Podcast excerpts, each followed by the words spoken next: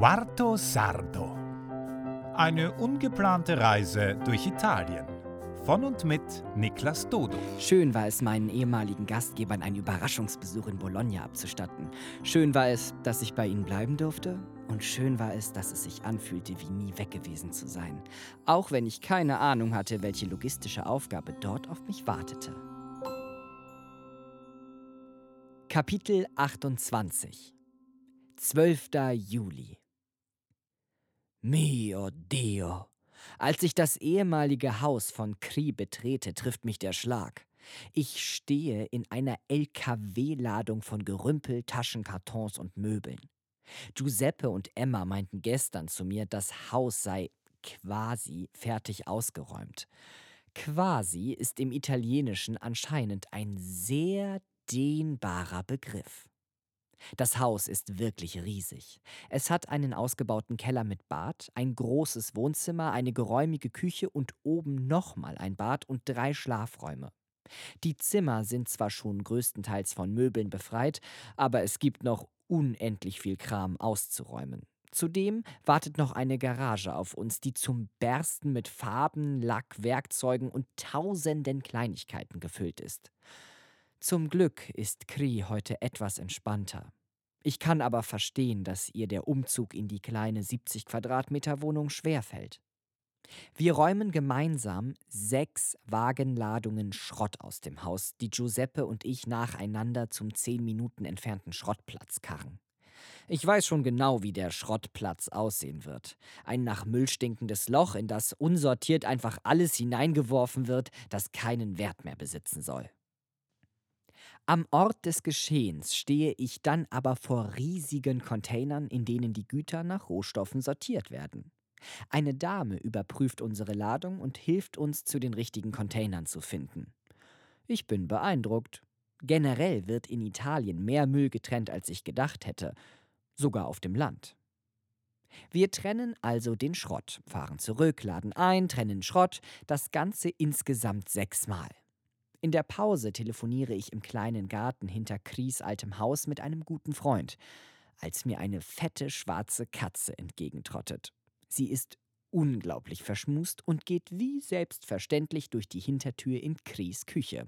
Wahrscheinlich auf der Suche nach Nahrung. Ich nenne sie spontan Garfield und folge ihr ins Haus, in dem sich auch nach sechs Wagenladungen weniger nicht viel getan zu haben scheint. Es ist jetzt fast 14 Uhr und es wird nun Zeit, meine E-Castings aufzunehmen. Ich hatte die ganzen letzten Tage immer wieder Giuseppe und Emma erklärt, dass ich die Szene unbedingt langsam aufnehmen muss und dafür ein Zimmer brauche. Wie selbstverständlich hatte Giuseppe mir dann erzählt, ich könnte es in einem der Räume des alten Hauses von Cree filmen, was an sich ja eine schöne Idee ist. Doch alle Zimmer sind leer. Und abgesehen davon, dass ich es mag, in einer wenigstens halbwegs realen Umgebung zu spielen, hallen alle Räume jetzt sehr stark, was mir überhaupt nicht gefällt. Daraufhin trotte ich etwas verärgert nach unten. Was mache ich jetzt? Während ich vor mich hindenke, fällt mein Blick auf einen zusammengerollten kleinen Teppich. Hm, der könnte wenigstens etwas von dem Hall schlucken, denke ich mir. Ich stehe in einem Haus voller Gerümpel, also, wenn ich daraus kein halbwegs hallfreies Zimmer machen kann, na dann bin ich kein Dodo. Also wandert der Teppich, der sich schon auf eine Reise ins neue Haus gefreut hat, zurück in ein altes Zimmer. Dazu kommt eine Uhr, Schirme, Kissen, Jacken, Poster und ein unschuldiges Stoffkrokodil. Halt alles, was den Hall irgendwie verringert. Und dann geht's los. Es braucht eine Weile, bis alles so sitzt, wie ich es mir wünsche. Mal gefällt mir meine Aussprache nicht, mal meine Schauspielerfertigkeit. Aber irgendwann ist dann doch ein schönes E-Casting gedreht. Für die zweite Szene klettere ich auf eine naheliegende Tanne und hoffe, dass mir niemand dabei zuschaut, wie ich in einem Baum mit mir selber emotional werde. Diesmal bin ich mit dem Ergebnis nicht zufrieden. Aber die Szene finde ich gerade für ein E-Casting so nutzlos, dass ich es nicht besser hinbekomme. Ohne Informationen zur Situation oder zur Figur finde ich das etwas schwierig. Und die Filmemacher halten alles so super geheim. Der Upload des Videos braucht dann auch noch mal eine ganze Weile, aber ich schaffe es, die Videos pünktlich abzusenden. Na dann, toi, toi, toi. Auch die nächsten Tage verbringen wir mit Umsortiererei, Kistenschleppen und dem Transport in die neue Wohnung. Ich finde übrigens heraus, dass der fette Kater Tatsache Trulli heißt und zur Nonna gehört. Gut essen können also auch die italienischen Katzen.